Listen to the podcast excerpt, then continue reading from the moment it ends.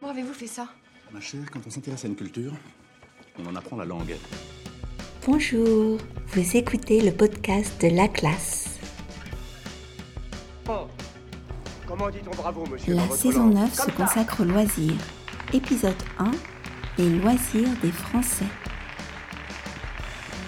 Si vous écoutez ce podcast pour la première fois, bienvenue. Le podcast est produit une fois par semaine. Pour obtenir les transcriptions et accéder à des exercices interactifs qui vous permettront d'améliorer votre compréhension, d'enrichir votre vocabulaire et de consolider votre grammaire, devenez abonné premium sur laclassedestelle.com.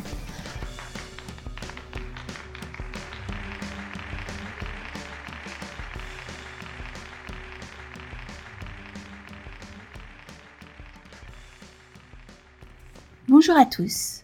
Aujourd'hui, nous commençons une nouvelle saison sur les loisirs. Dans cet épisode, nous parlerons des loisirs préférés des Français. Le point de grammaire que nous étudierons dans la classe premium est la comparaison. On y va. Selon une étude réalisée par Sofinco sur un échantillon de 1003 personnes en 2020, le passe-temps préféré des Français est le numérique.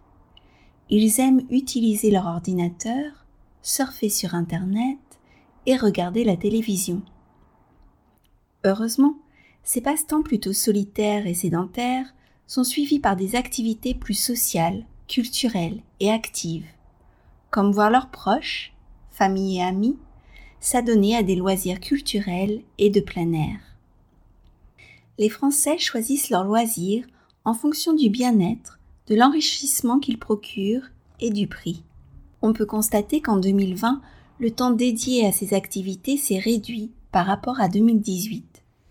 Ce changement, bien sûr, peut s'expliquer par la crise sanitaire que nous avons vécue cette année-là. Les actifs consacrent environ 7 heures par semaine à ces activités.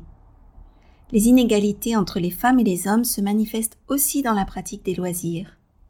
En effet, les hommes en profitent plus que les femmes, environ 3 heures de plus par semaine. Le budget moyen pour les passe-temps est de 619 euros par an. C'est environ 40 euros de moins qu'en 2018. Malheureusement, on peut s'attendre à ce que ce budget baisse encore cette année à cause de la crise économique et de l'inflation qui ont réduit considérablement le pouvoir d'achat des foyers. Et voilà, notre épisode est terminé. Pour obtenir les transcriptions et accéder aux exercices, n'hésitez pas à devenir abonné premium sur laclassedestelle.com. À bientôt!